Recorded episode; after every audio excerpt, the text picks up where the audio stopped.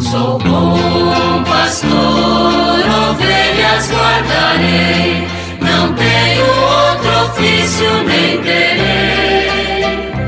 Quantas vidas eu tiver, eu lhes darei. Muito bom dia, meus amados filhos e filhas, ouvintes de nossa querida Rádio Olinda. Continuemos ainda com a apresentação do texto base da campanha da fraternidade deste ano, cujo tema é Fraternidade e Educação. E o lema fala com sabedoria, ensina com amor. Nós já apresentamos quase todo o texto base, o ver, o julgar e o agir, e agora estamos concluindo esse documento tão importante falando um pouco sobre a conclusão, palavras da conclusão né, do texto base que são muito significativas e merece a nossa atenção. Diz o texto: o lar é chamado a viver e a cultivar o amor recíproco e a verdade, o respeito e a justiça, a lealdade e a colaboração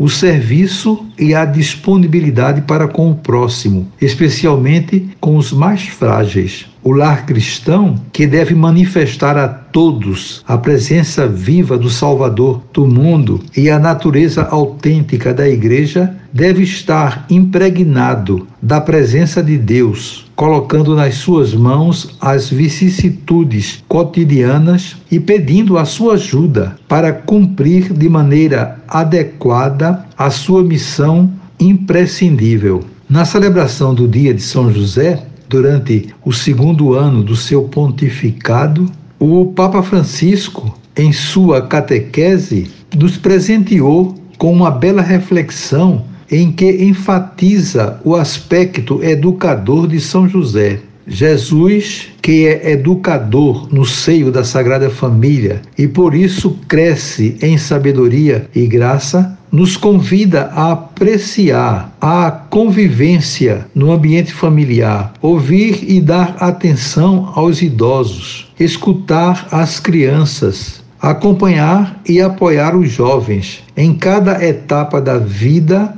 habita uma sabedoria.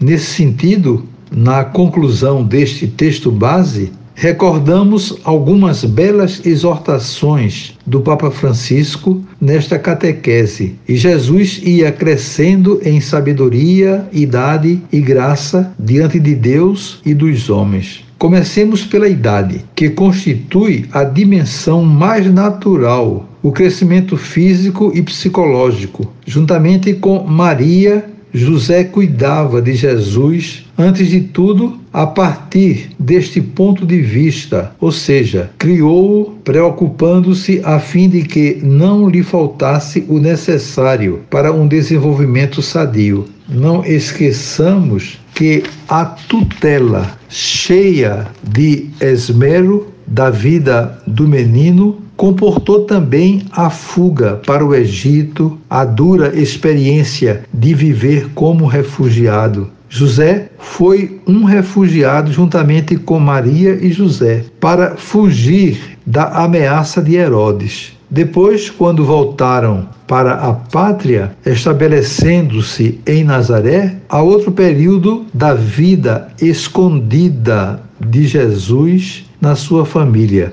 no seio da Sagrada Família. Naqueles anos, José ensinou a Jesus também o seu trabalho. E Jesus aprendeu a profissão de carpinteiro, juntamente com o seu pai José. Foi assim que José educou Jesus, a tal ponto que, quando era adulto, lhe chamavam o filho do carpinteiro, conforme está em Mateus 13, 55. Muito bem, então está aí a primeira parte né, da conclusão. Amanhã nós concluiremos essa conclusão, esse texto. E eu queria então lembrar a vocês a importância de nós termos esta visão da Sagrada Família como modelo realmente a seguir. Foi muito feliz o texto do texto base aqui que lembrou essa maneira como José e Maria cuidavam do seu filho em todos os aspectos. E isso no silêncio, na discreção, mas com muita responsabilidade, com muito amor